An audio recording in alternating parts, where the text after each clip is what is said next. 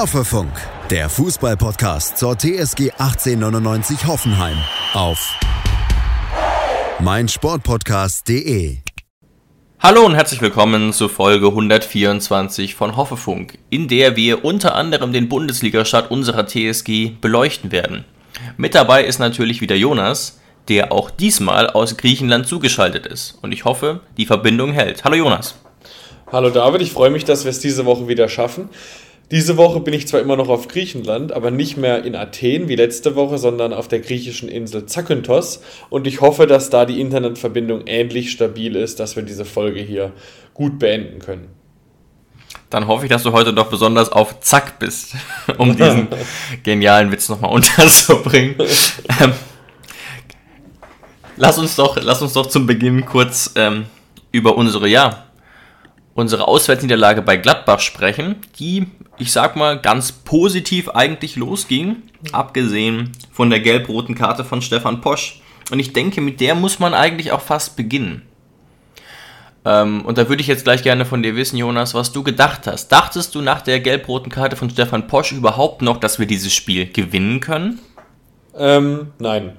Ganz klar muss ich sagen, nein. Ähm, 15. Minute oder 19. Minute war ja dann die gelb-rote Karte. Ja, ja. Das kriegst du gegen Gladbach im Gladbacher Stadion nicht 70 Minuten über die Bühne. Ähm, die einzige kleine Hoffnung, die ich hatte, war irgendwie vielleicht ein Unentschieden, also 0 zu 0 durchzubringen. Nachdem wir dann natürlich den Führungstreffer erzielt hatten, dachte ich, okay, jetzt könnte ein 1 zu 1 vielleicht drin sein, aber dass wir das wirklich über die Zeit bringen und gewinnen, da habe ich gegen eine gegen eine gut aufspielende Gladbacher Mannschaft gar keine Chance mehr gesehen. Ähm, weil 70 Minuten in Unterzahl kriegst du am ersten Spieltag nicht kompensiert. Ja, meine Hoffnung war ehrlich gesagt auch sehr, sehr schnell vorbei. Und dann hat natürlich Sko noch getroffen und uns Hoffnung gemacht, aber ähm, ich denke wirklich, dass das schon der vorzeitige K.O.-Schlag so ein bisschen war. Und Darüber müssen wir natürlich auch reden, auch wenn es unangenehm ist auf eine gewisse Art und Weise. Würdest du auch sagen, wie man oft in den Medien gelesen hat, dass es einfach eine sehr, sehr dumme gelb-rote Karte von Stefan Posch war? Also mir ist besonders noch das zweite Taggling im, im Hinterkopf geblieben, das dann eben zu gelb-rot geführt hat. Ja klar, das zweite Tackling ist natürlich das Relevantere, weil beim zweiten Tackling weiß natürlich ein Verteidiger oder ein Spieler, Achtung, ich bin schon gelb ja. verwarnt. Beim ersten Tackling, das kann passieren. Also natürlich, wenn du in der 15 Minute nicht dran denkst, du hast gelb, dann gehst du natürlich ganz anders in den Zweikampf als wenn du weißt, dass du gelb verwandt bist. Das ist einfach das täglich mhm. Brot eines Innenverteidigers oder eines Verteidigers, dass man weiß, okay, solange man noch nicht verwandt ist, solange man dieses Spiel noch spielen kann, kann man ein bisschen härter reingehen und kann Risiko gehen. Ab dem Zeitpunkt muss man vorsichtig sein. Und dann ist, gehört natürlich viel Fingerspitzengefühl und Erfahrung dazu, ähm, von der ich eigentlich dachte, dass sie Stefan Posch hätte. Aber in dieser Situation war er wohl etwas überfordert und ist einfach sehr, sehr blöd in den Zweikampf gegangen in der 19. Minute. Ähm, und um das abschließend nochmal ganz final festzuhalten, es ist eine ganz, ganz klare gelb-rote Karte. Da gibt es wirklich gar nichts. Also allein schon das erste Foul, wo er Neuhaus auf die Wade tritt, ist mehr als gelb. Also nicht rot, aber es ist wirklich schon ein bisschen dunkler als gelb weil es einfach wirklich ein böses Foulspiel ist, auch wenn es keine Absicht war. Und dass du dann natürlich vier Minuten später nochmal so ein Foul ziehst, also fast taktischer Art, du kommst einfach zu spät. Ähm, da denkt sich dann natürlich auch der Schiedsrichter, also Junge, ich habe dich vor vier Minuten verwarnt, wenn du jetzt so eine Scheiße machst, dann kannst du dich auch nicht beschweren, wenn du fliegst. Ja, ja, ja, sehe ich leider ganz genauso. Ist ein denkbar schlechter Einstand für Stefan Posch unter, unter dem neuen Trainer, muss man sagen. Ne? Ähm, Du hast ja gesagt, eine These von letzter Woche war ja, wenn Stefan Posch beginnt, wird er auch nicht verkauft. Ähm, müssen wir so ein bisschen beobachten. Aber ich denke jetzt, dass es jetzt für die ersten Wochen erstmal vorbei ist mit seinem Stammplatz, da wir ja auch mit äh, äh Kabak noch jemanden in der Hinterhand haben und natürlich Stanley Nsocki, der dann direkt ähm, glaube ich, zehn Minuten später für Judge Samaseku eingewechselt wurde. Mhm. Und was mich stört, ist, es ist nicht mal so, dass er da irgendwie nur übermotiviert oder unglücklich agiert. Ne? Es ist auch einfach gerade beim zweiten Tackling ein Timing aus der Hölle. Ne? Also, das ungeschickt und schlechtes Timing und das ist, macht natürlich im Profibereich direkt eine ganz schlechte, einen ganz schlechten Eindruck, anders als wenn sie jetzt nur irgendwie übermotiviert gewesen wären. Ja, vor allem die Situation gegen Benzebaini hätte er auch einfach sehr einfach anders lösen können, weil die Situation, also selbst wenn er Benzebaini für das Verhindern der gelb-roten Karte da ein paar Meter laufen lässt. Benzebaini startet aus der, von der Mittellinie aus. Also selbst das wäre noch eine bessere Option mhm. gewesen, als da die gelb-rote Karte zu ziehen, ähm, weil da hättest du ganz viele Möglichkeiten gehabt, Benzebaini noch stoppen zu können. Ähm, ja, aber du darfst ja. nicht vergessen, am ersten Spieltag, so ein Stefan Posch ist auch unverunsichert, der liest in den Medien auch vieles über sich, will natürlich am ersten Spieltag sich beweisen, warum auch immer. Entweder, weil er vielleicht André Breitenreiter beweisen will, dass er der Richtige für den Stammplatz ist, oder weil er Wolverhampton imponieren will. Die Beweggründe sind nicht ganz klar. Ähm, aber so ein Spieler ist natürlich dann immer hoch motiviert. Und in dem Fall wurde sein Tag dann eben äh, sehr schnell beendet. Ja, und damit auch unsere Chancen auf einen Sieg ähm, ja, minimiert, muss man fast sagen. Ich glaube, wir müssen trotzdem nochmal den ein oder anderen weiteren Aspekt so ein bisschen beleuchten. Zum Beispiel kurz ähm, das Tor von Robert Sko, das mich natürlich sehr gefreut hat und das meiner Meinung nach toll herausgespielt war. Ne? Kadera Bagrutter, dann auch toll abgelegt von Kramaric und dann die linke Klebe von Sko, sodass Sommer da auch wenn er recht mittig kommt, doch nichts mehr tun kann. Mhm. Also das, das macht doch so ein bisschen Hoffnung, oder? Ja, es macht Hoffnung. Also das Highlight des Tores war für mich eindeutig die äh, Aktion von, von Jorginho Rütter, der sich da wirklich mhm. wahnsinnig gut gegen Benzebaini durchsetzt. Einer der besten Linksverteidiger der Liga, muss man einfach sagen, bei dem ja auch nicht ganz klar ist, ob er Gladbach noch verlässt. Ähm, aber wie er sich da durchsetzt, ist einfach sehr, sehr gut. Und dann Kramaric, das kann er ja ganz gut, legt ihn rüber und Sko macht eigentlich nur noch den Rest. Aber was mich an dem Tor, was man an dem Tor wieder sieht, Kramaric für mich wieder mit einem unterdurchschnittlichen Spiel, aber er macht wieder eine Vorlage. Und so war es ja letztes Jahr auch so ein bisschen. Man hat immer so das mhm. Gefühl gehabt, mhm. André Kramaric ist nicht ganz der Kramaric, der er mal war für die TSG, aber er macht seine Scorer. Und so beginnt es jetzt schon wieder. Aber ich hoffe, ich hoffe wirklich, dass er in diesem Jahr, also das ist jetzt schwer zu sagen, weil sie natürlich in Unterzahl gespielt haben, da kannst du dein Offensivspiel nicht so ganz auf den Platz bringen. Aber ich hoffe, dass wir wieder Absolut, den Kramaric ja. von vor zwei Jahren sehen werden. Und nicht nur den, der halt Scorer bringt, aber eigentlich fürs Spiel nicht wirklich was beiträgt. Ja, ja, absolut. Die Vorbereitung hat da ja so ein bisschen Hoffnung gemacht und ne, unsere Offensive will ich da auch überhaupt keine Vorwürfe machen, eben wenn man so lange in Unterzahl spielt. Ähm, in der zweiten Hälfte wurden wir dann natürlich massiv auch hinten reingedrückt, was gar nicht überraschend ist. Ähm, würdest du trotzdem auch, ich habe gerade eben tatsächlich nochmal die Zusammenfassung von Sport 1 gesehen und Sport 1 hat tatsächlich am Ende das Auftreten von Hoffenheim und Breitenreiter gelobt. Findest du das zu viel des Guten, ähm, quasi in so eine hohe, in Anführungszeichen, Niederlage dann noch zu loben oder Siehst du da auch viel Positives wie die Reporter von Sport 1?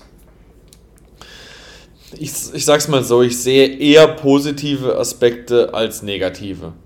Ob, die jetzt, ob ich jetzt wirklich sagen würde, ja, das ist wirklich ein, sehr, ein guter Saisonstart, in Anführungszeichen, weil man gesehen hat, dass die Mannschaft kämpft und so. So weit würde ich jetzt nicht gehen, weil am Ende hat man dann doch das hängt doch auch, Das hängt doch auch von Bochum ab. Ne? Ja, genau. Ähm, aber, weil am Ende hat man dann trotzdem 3 zu 1 verloren gegen Gladbach und warum auch immer. Eben, aber, ja. ich, aber ich würde jetzt auf keinen Fall sagen, ähm, dass das jetzt dass es jetzt ein sehr, sehr schlechter Saisonstart war, wo die Mannschaft versagt hätte. Weil das kann man der Mannschaft einfach nicht vorwerfen. Das war einfach ein Blackout von Stefan Posch. Und was dann passiert ist, das ist einfach das, was eigentlich halt passiert, wenn du 70 Minuten gegen Gladbach in Unterzahl bist und du vielleicht nicht Bayern München bist. Und das kompensieren kannst. Ähm, was natürlich das Ärgerliche an der ganzen Situation ist, ich war, dass du halt in der 42. Minute kurz vor der Pause, in der Pause hättest du dich nochmal richtig raffen können, hättest dich gegenseitig motivieren können, hätte André Breitenreiter vielleicht noch taktische Kniffe, Auswechslungen tätigen können, um das Ergebnis vielleicht besser sichern zu können.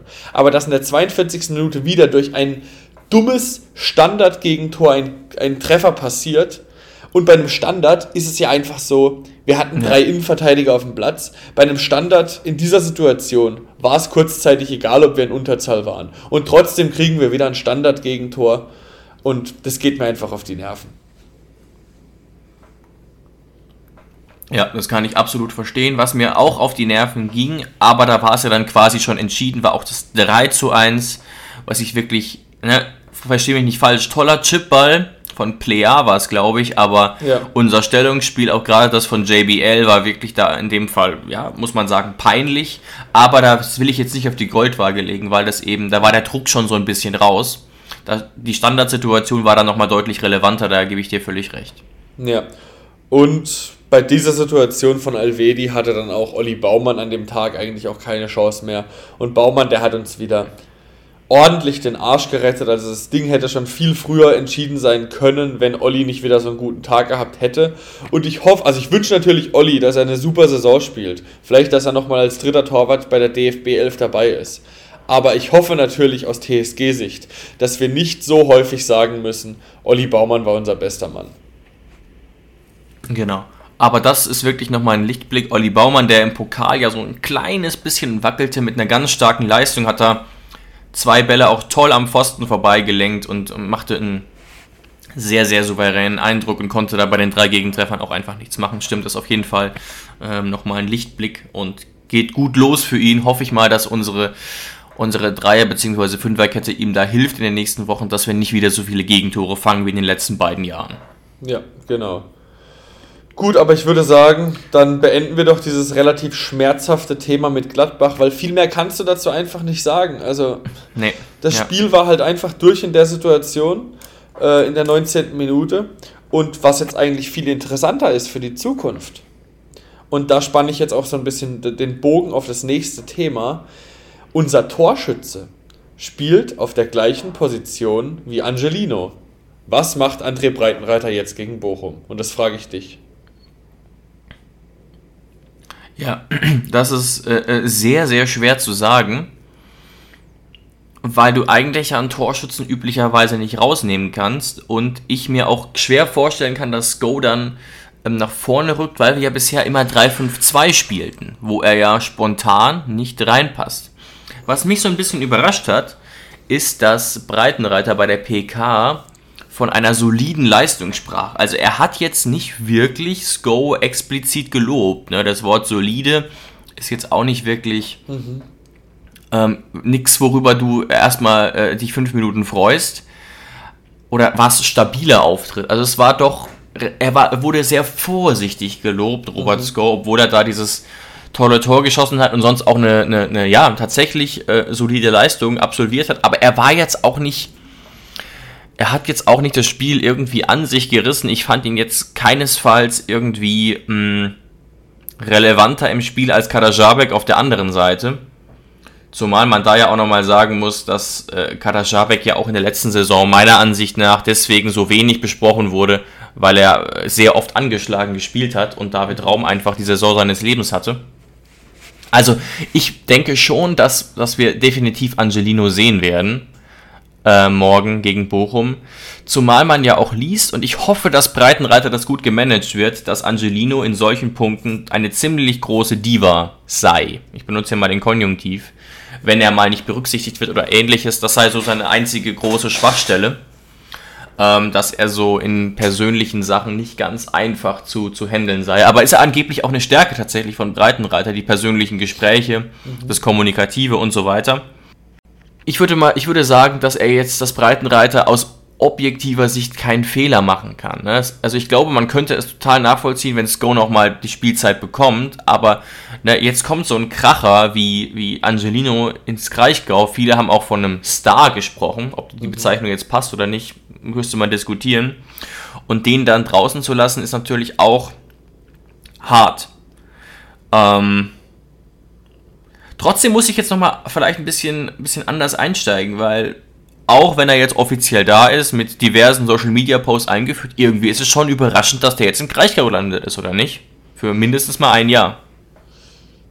Ähm, ja, also hättest du mir das vor zwei, drei Wochen erzählt, dass der bei uns landet, wäre es natürlich absolut mindblowing gewesen. Also da hätte ich gar nicht gewusst, wohin mit meinem Lachen, wenn mir das jemand erzählt hätte. Aber jetzt hat sich ja schon über so Eben, viele. ganz genau. Aber jetzt hat sich ja schon über so viele Wochen angebahnt, dass es jetzt ja dann doch nicht mehr so überraschend ist, dass es dann durchgezogen wurde. Ähm, ja. Aber für mich, sorry, ich, ich weiß, dass er ein Riesenspieler ist, dass er von Manchester City kommt, dass er gute Jahre bei Leipzig hatte, dass er einen Marktwert von 30 Millionen hat. Ähm, dass auch, ich, ich lese auch bei Social Media, dass auch objektive Fans oder Fans von anderen Fanlagern uns beglückwünschen und sagen, Angelino besser als David Raum und so weiter und so fort, dass wir der Gewinner dieses Deals sind. Ich lese das alles, aber für mich ist Angelino emotional kein, kein, also er, äh, natürlich ist er ein Star in gewissermaßen, aber er ist jetzt nicht dieser übermäßige Kracher, der auf gar keinen Fall zur TSG Hoffenheim passt. Ich meine, wir haben auch Kramaric. Ich meine, wir haben wir haben einen Baumgartner mit einem hohen Marktwert. Also ich finde, da, da passt ein Angelino schon besser rein, zumindest, als die Medien das jetzt, das jetzt schreiben. Und zu dem Thema, wer, wer vielleicht spielen sollte gegen Bochum und auch über dieses Thema, dass Angelino vielleicht eine Diva wäre. Ich glaube, bei dem Spieltag gegen Bochum, da hast du recht, da kann Breitenreiter nichts falsch machen, weil selbst wenn Angelino gerne spielt und manchmal ein bisschen sauer ist, wenn er nicht spielt. Bei diesem Spiel wäre Angelino auch nicht sauer, wenn er erst zur 60. Minute kommen würde. Das könnte man ihm noch sehr gut kommunizieren. Denke ich auch. Könnte man ganz klar sagen, ey, du bist seit einer Woche hier, du hast bei Leipzig jetzt auch letzte Woche nicht gespielt. Ähm, da, da braucht, da lassen wir erstmal zwei, drei Wochen dich im Training und dann wird deine Zeit auf jeden Fall kommen. Ich glaube, da kann er keinen Fehler machen. Aber ist es für dich emotional ein Star? David, um mal die Frage an dich zurückzugeben. Ich sag mal so, ich bin jetzt niemand, der, der die Spiele von Leipzig massiv verfolgt, deswegen ja, bedingt. Es ist halt jetzt kein krasser Sympathieträger, Angelino, aus meiner Sicht, muss ich auch ehrlich sagen. Aber das hatten wir in der Vergangenheit ja auch schon ein paar Mal mit Spielern wie Sandro Wagner, Kerem Demir bei, mit denen man sich dann sehr, sehr schnell sehr angefreundet hat. Mhm. Sowohl ähm, spielerisch als auch charakterlich, wo man am Anfang auch sehr, sehr skeptisch war zum Teil. Deswegen gebe ich ihm da die Chance. Aber ich bin tatsächlich jetzt auch nicht total euphorisch. Ich finde es irgendwie krass. Aber dass ich jetzt total euphorisch wäre, weiß ich nicht. Trotzdem muss man ganz objektiv sagen, dass Alex Rosen da einen guten Job gemacht hat. Das auf jeden ähm, Fall. Aber du hast recht, du hast, du hast es gerade angesprochen. Der Tenor auf Social Media ist tatsächlich nicht, als Alex Rosen einen guten Job gemacht hätte, sondern der Tenor ist, dass Leipzig Vollidioten sind und sich über den Tisch haben ziehen lassen. Das ist der Tenor auf Social Media. Genau, und das ist ja eben das Überraschende. Weil Leipzig äh, tut ja gerade so, als hätten sie den besten Linksverteidiger der letzten 20 Jahre verpflichtet und hätten irgendeinen Vollidioten nach, nach in, ins Kraichgau äh, geschleppt so tut es ja so ein bisschen äh, Leipzig und ähm, so ist es ja auf keinen Fall. Und über dieses emotionale Thema, da hast du vollkommen recht. Sobald ein Spieler bei uns ist, sobald er das blau-weiße Trikot trägt, ähm, so war es jetzt auch bei Kabak. Auch bei Kabak habe ich am Anfang nicht gedacht, oh, ist der jetzt unbedingt ein Typ, der ins, ins äh, zur TSG passt. Aber ab dem Zeitpunkt, als der das Kopfballtor gegen Rödinghausen geschossen hat, habe ich den schon äh, gemocht und fand es auch schon wieder geil. Dass ein Kabak, der bei Stuttgart, der bei Schalke große Zeiten hatte, dass der jetzt bei uns ist. Und genauso wird es auch bei Angelino sein. Lass den zwei, drei Vorlagen bei uns machen, dann wird er bei uns auch abgefeiert. Aber es geht ja jetzt gerade um den Ist-Zustand. Und beim Ist-Zustand sehe ich es jetzt gerade noch nicht so, als wäre das jetzt die große Nummer, der jetzt alle Spieler, die jemals bei uns gespielt haben, überflügeln würde. So finde ich es nicht. Ja, absolut. Trotzdem denke ich, dass also auch objektiv Leipzig auf keinen Fall der Gewinner dieses Raumdeals sein kann. Und ich habe gestern tatsächlich mit einem Freund geredet, ähm, als ich, als ich äh, in der Stadt unterwegs war. Und der ist HSV-Fan und verfolgt jetzt die Hoffenheim-Spiele deswegen nicht wirklich. Aber was er verfolgt hat, sind die Spiele der Nationalmannschaft. Und da hat David Raum ja auch einige bestritten. Neun waren es, glaube ich. Mhm. Und, der, und auf Grundlage dieser neuen Spiele, die er gesehen hat, meinte er, dass wir der Gewinner dieses Raumdeals seien.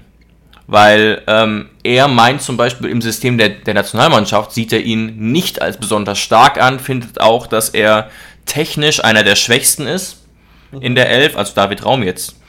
Und dass da noch einiges ähm, passieren muss und der natürlich trotzdem in Katar spielen wird. Ne, das ist nochmal ein anderes Thema. Aber er stimmt da sozusagen diesem, diesem, dieser Tendenz auf Social Media durchaus zu. Und das finde ich ganz spannend, weil ich ja die Nationalmannschaft kaum verfolge und mhm. aber eher natürlich alle Hoffenheim-Spiele sehr genau. Ja, also was natürlich klar ist, Angelino ist der bessere Fußballer. Der, der spielt David Raum wahrscheinlich auf einem Bierdeckel schwindlig. Weil er einfach technisch der wenn die, viel, wenn, viel wenn die Fußballtennis spielen, wenn die Fußballtennis spielen, ist das, glaube ich, ein 11 zu 2. Ja. Irgendwie sowas, ja, weil es einfach, man hat das Gefühl, der eine ist wirklich ein richtiger, richtiger Straßenfußballer und David Raum ist halt eben ein schneller Spieler, der auch gut flanken kann. Weil, und, und der andere kann wirklich richtig dribbeln, kann, hat eher, Angelino hat so ein bisschen was von einem, von einem Mini-Thiago. Auch wenn es unüblich ist, dass natürlich der auf der linken Seite dann spielt. Ähm, jetzt ist natürlich aber die Frage, auch wenn Angelino dann der begnadetere Fußballer ist, passt ein Angelino-Typ auf der linken Außenverteidigerposition überhaupt in unser Spielsystem? Und das ist jetzt die große Frage, die man sich stellen muss. Vielleicht brauchen Klar. wir bei der TSG ja einfach solche Dampfwalzen auf der rechten und linken Seite und können mit einem Angelino nicht so viel anfangen.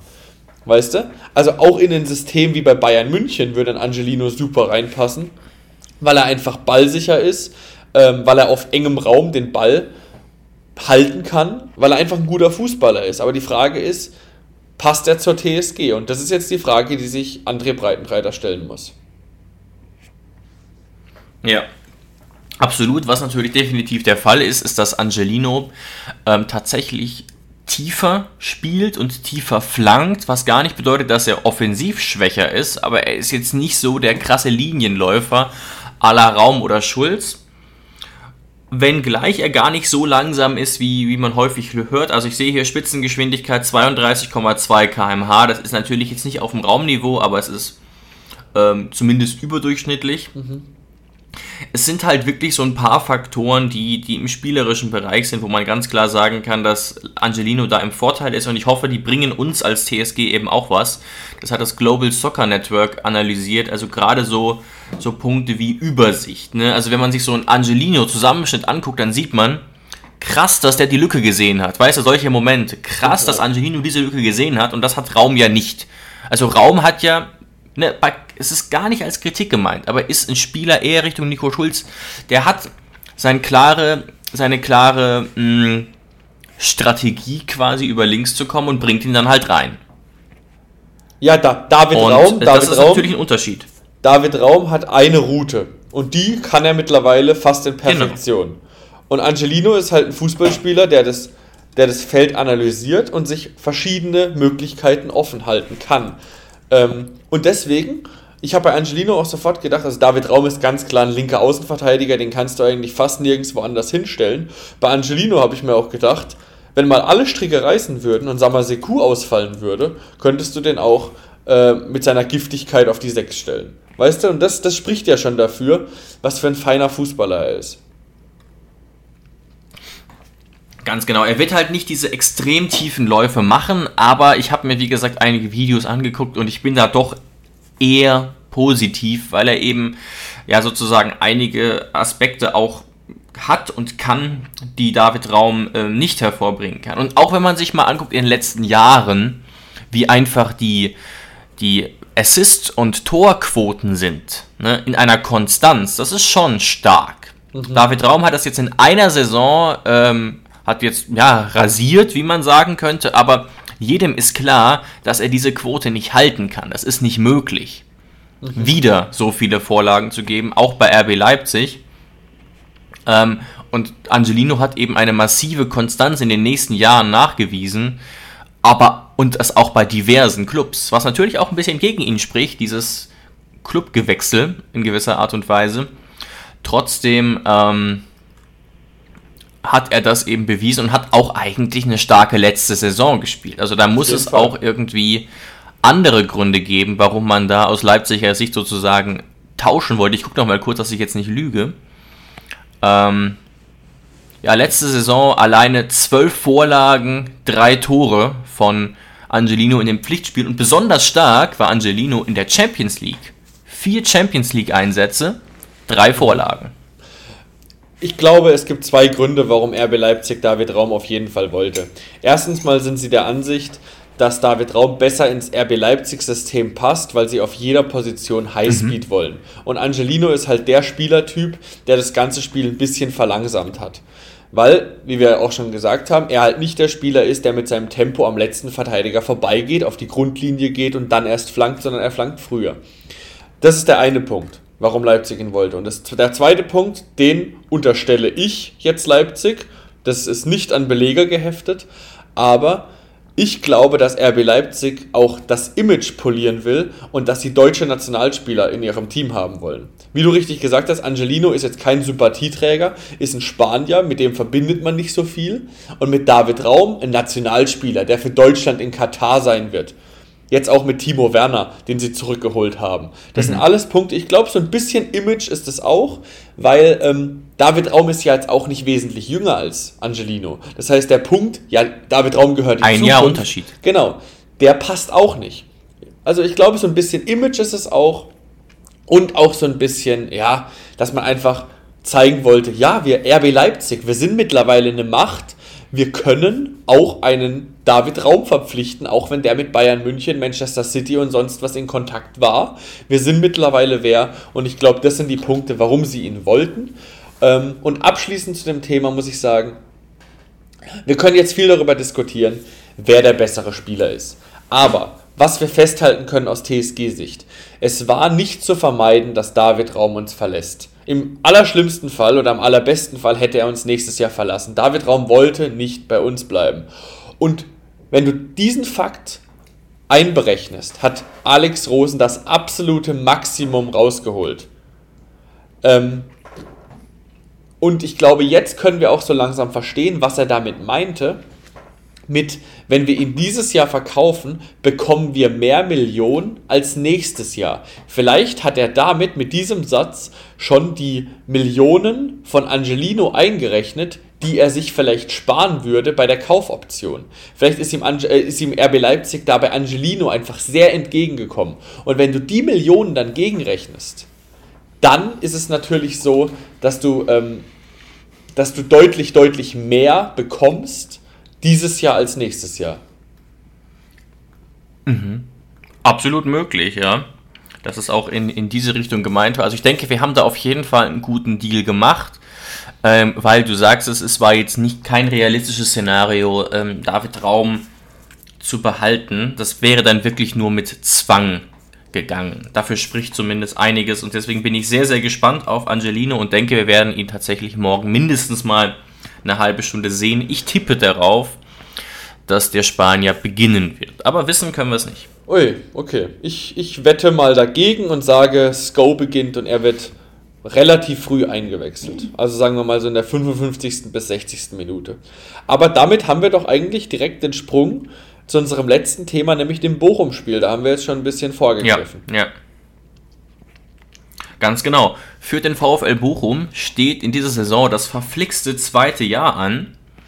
Ähm, sie haben sich in der letzten Saison ja wirklich gut präsentiert, muss man sagen, haben uns auch das Leben schwer gemacht, haben zweimal uns geschlagen, was rückblickend schon ähm, absurd ist, muss man ehrlich sagen. Das waren auch, also aus unserer Perspektive ja, schauderhafte Spiele.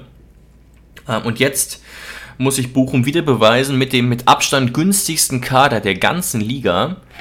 Ähm, und auch wenn man sich so ein bisschen die Zu- und Abgänge ab anguckt, muss man ganz ehrlich sagen, das könnte durchaus eng werden. Ne? Man hat in der Offensive den ein oder anderen vielversprechenden vielleicht noch, wenn ich Asano anspreche oder auch Holtmann oder auch ein Zoller, der das in manchen Spielen kann. Philipp Förster haben sie jetzt geholt, aber es ist auch viel passiert. Ne? Bella Kotschap hat den Verein verlassen, Maxim Leitsch, Milos Pantovic, Sebastian Polter.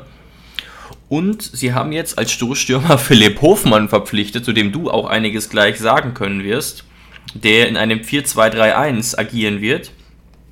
Und da frage ich mich doch, passt der zum VfL, der ja mit schnellem Umschalten über Asane und Holtmann punkten will und jetzt aber da noch einen sehr torgefährlichen, aber auch sehr trägen und langsamen Stürmer verpflichtet hat wie Philipp Hofmann? Ja, also Philipp Hofmann habe ich öfter live gesehen, weil ich in Karlsruhe wohne und dementsprechend natürlich auch das ein oder andere Mal in Karlsruhe im Stadion war. Und natürlich habe ich viele Freunde, die KSC-Fans sind, die sich natürlich dann auch offen mit mir über dieses Thema unterhalten. Und ja. man ist sich eigentlich sehr einig, alle, dass Philipp Hofmann ein sehr, sehr guter Zweitligastürmer ist, der auch sehr gut ins System der zweiten Liga passt wuchtig, kopfballstark, kann Bälle festmachen. Ähm, aber dass es für die erste Liga nicht reichen wird.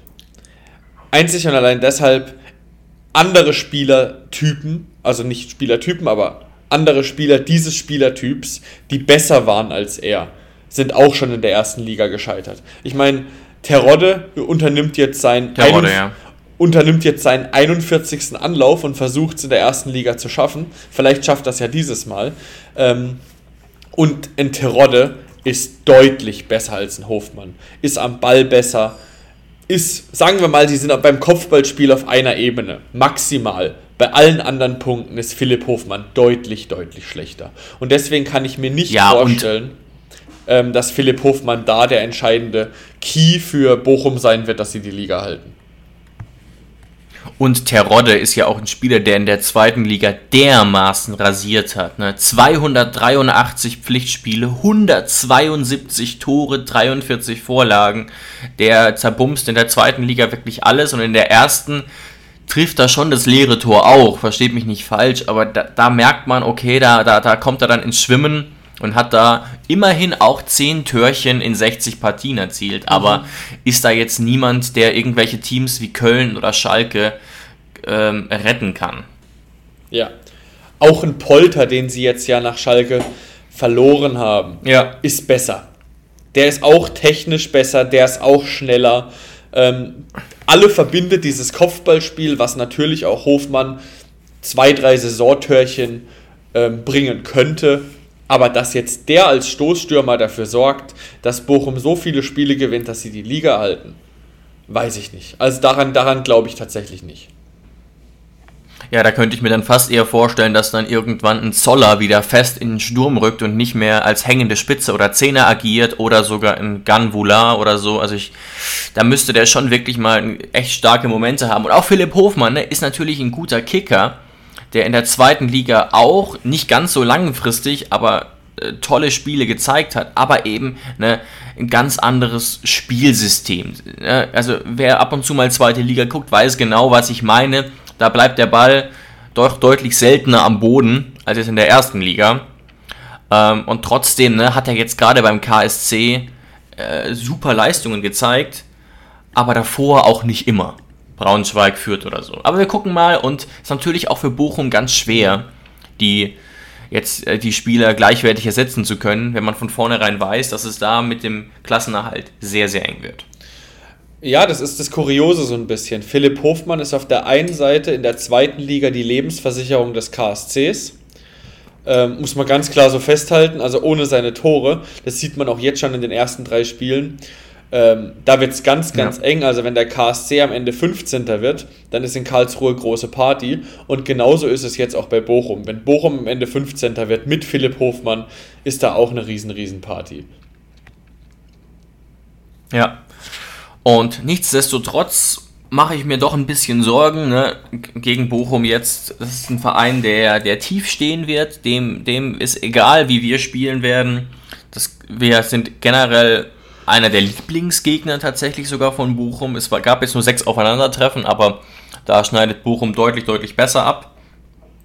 Und ne, wir brauchen eben jetzt mal diesen spielerischen Ansatz, um tiefstehende äh, Mannschaften überwinden zu können. Dafür haben wir die Spieler, dafür haben wir jetzt auch neue Akteure wie ein Prömel, jetzt vielleicht auch ein Angelino, der da mehr Kreativität reinbringt als Raum. Ne? Wie gesagt, Raum, gar keine Kritik, aber mehr Kreativität bringt Angelino sicherlich rein. Die Frage ist, ob sich das zeigen kann. Und ein Vorteil vielleicht noch, in Anführungszeichen auf unserer Seite, es gibt kleinere Verletzungssorgen beim VfL und es fallen alle drei Linksverteidiger aus. Das ist auch mal kurios. Ne? Mhm. Staphylidis, Jannis Horn und Danilo Schoares, zwei sogar mit TSG-Vergangenheit, fallen allesamt aus. Und nichtsdestotrotz hat ähm, Reis angekündigt, dass sie bei einer Viererkette bleiben werden und im altbekannten, sehr klassischen 4-2-3-1 wohl weiter agieren wollen. Und dann wird wohl ähm, Neuzugang, na wie hieß er? Ich habe es mir hier notiert. Neuzugang Seidi Janko mhm. ähm, links agieren, der von Valladolid aus Spanien ausgeliehen ist. Darf man gespannt sein.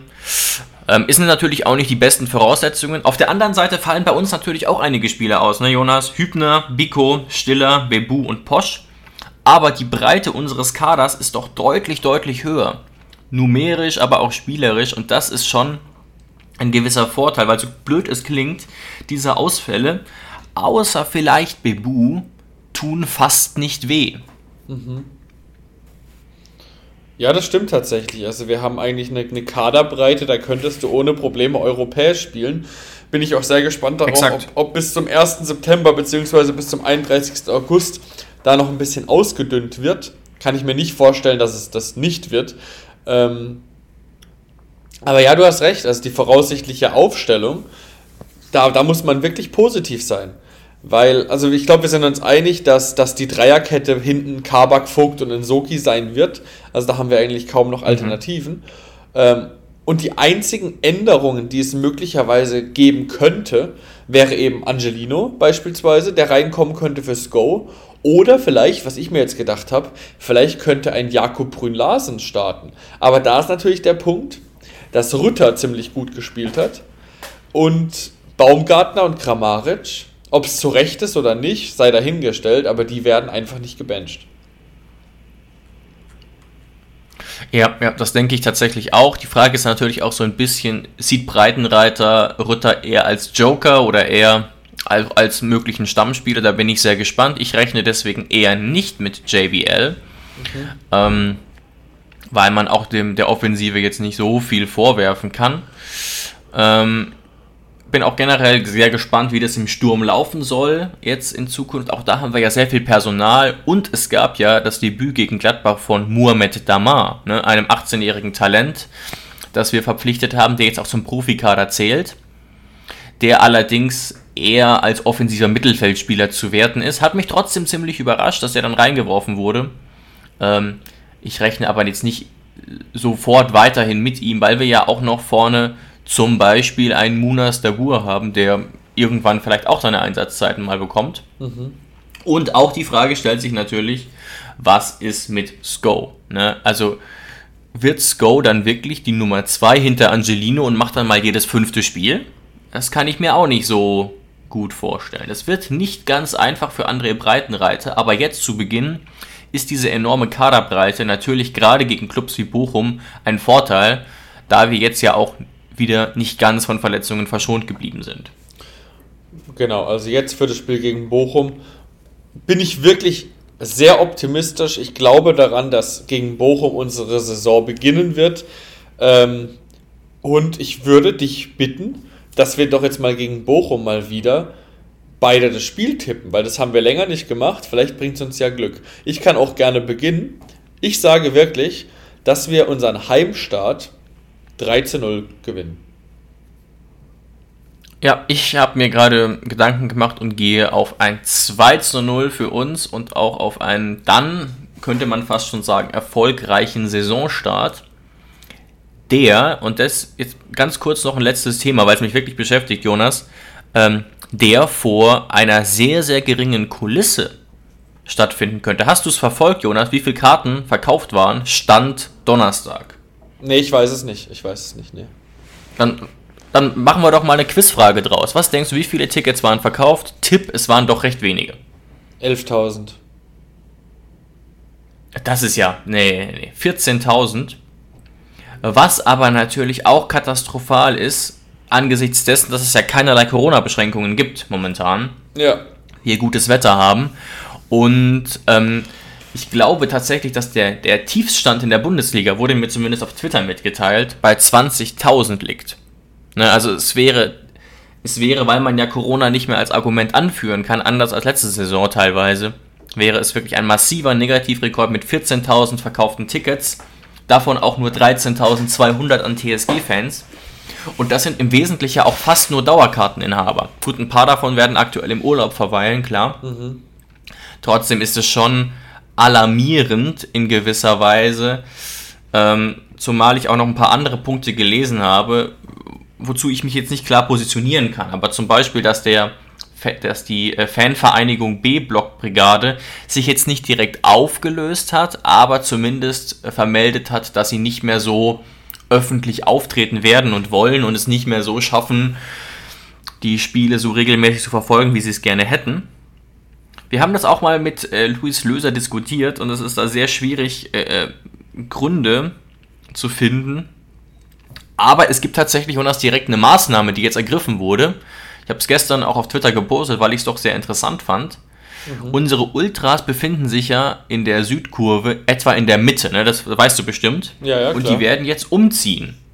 Die werden jetzt umziehen, ganz nach unten an den Zaun, haben sie vermeldet. Und das ähm, soll so ein bisschen helfen, jetzt auch bei der Stimmung und vielleicht auch andere Fans mit zu elektrisieren. Was hältst du denn davon, von der Idee, direkt am Zaun zu sein? Das machen ja manche Clubs so und andere wieder anders.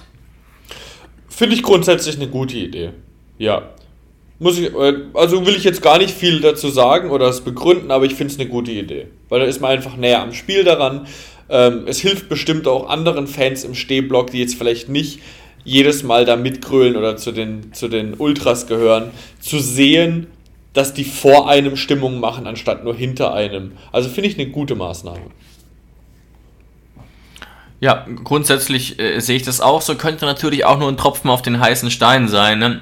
Aber ist zumindest gut, dass man sich Maßnahmen überlegt aus Sicht der Ultras und der supportenden Fans. Und gleichzeitig muss man natürlich auch sagen, und das geht natürlich jetzt auch ein bisschen raus an die Hörer, wo sind die ganzen Fans hin? Ne? Also ich war mir wirklich sicher, dass wir schon so einen Kern von 20.000 Fans haben, die eigentlich immer kommen, vorausgesetzt ist jetzt gibt jetzt keine Corona-Beschränkungen oder, oder eine akute Sorge vor einer Infektion, die, man, die es ja aktuell in der Bevölkerung nicht gibt eigentlich.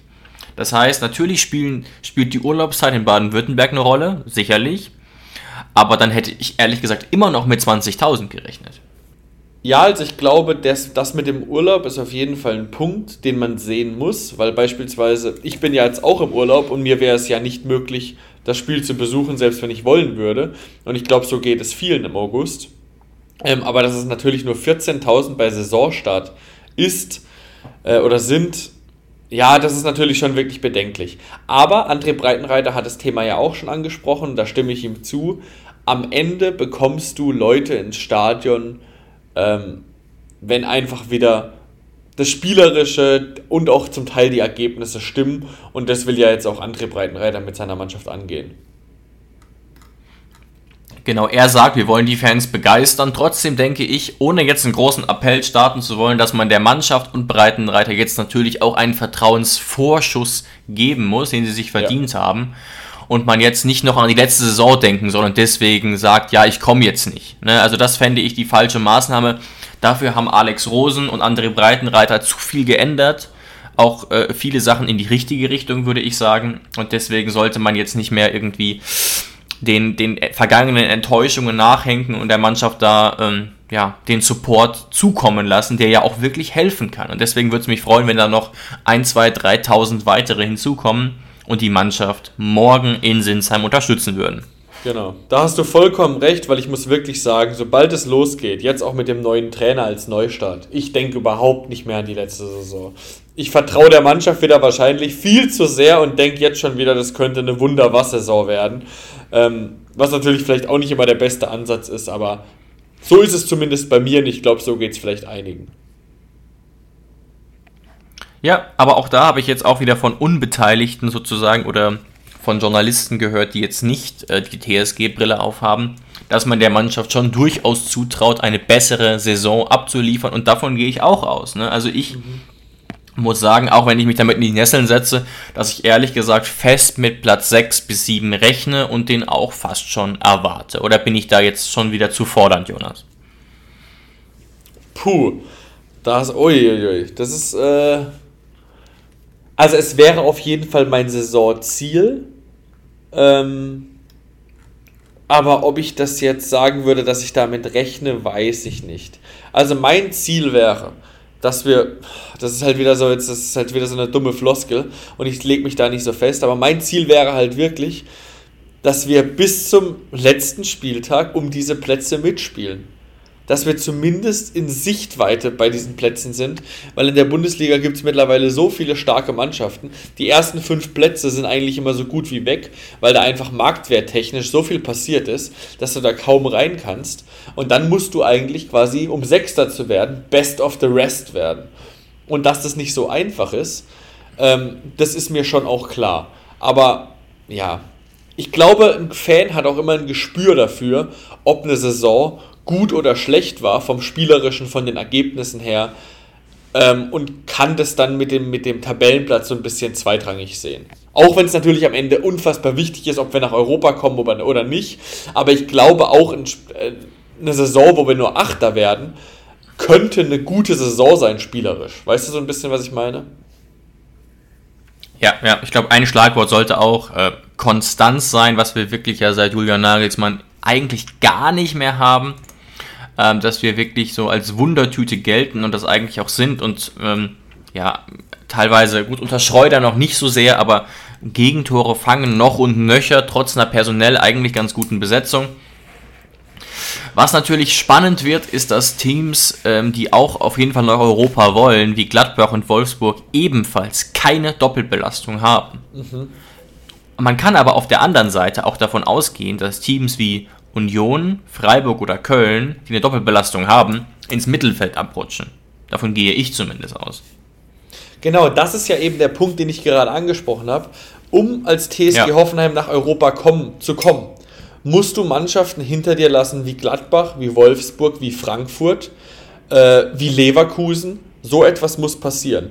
Und dass man so etwas von der TSG nicht. Aber ja nicht mehrere davon, nur einzelne davon. Aber du genau, hast recht. Stimmt. Genau. Genau. Aber dass man sowas nicht einfach erwarten kann, das finde ich, sollte klar sein.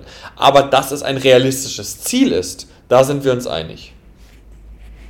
Genau. Und vielleicht zum Abschluss nochmal ganz positiv. Nach diesen ganzen Einkäufen und auch Verkäufen stehen wir jetzt, was den Kadermarktwert angeht, doch sehr deutlich auf Platz 7.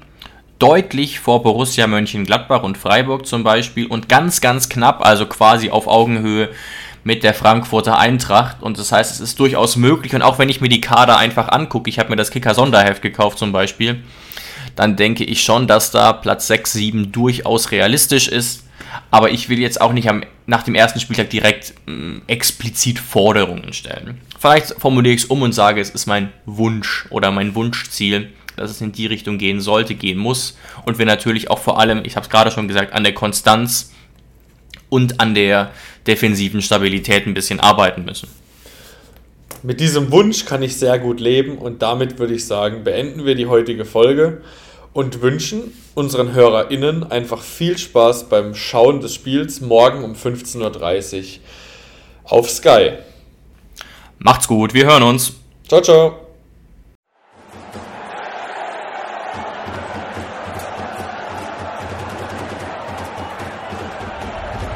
Hoffefunk, der Fußballpodcast zur TSG 1899 Hoffenheim auf meinsportpodcast.de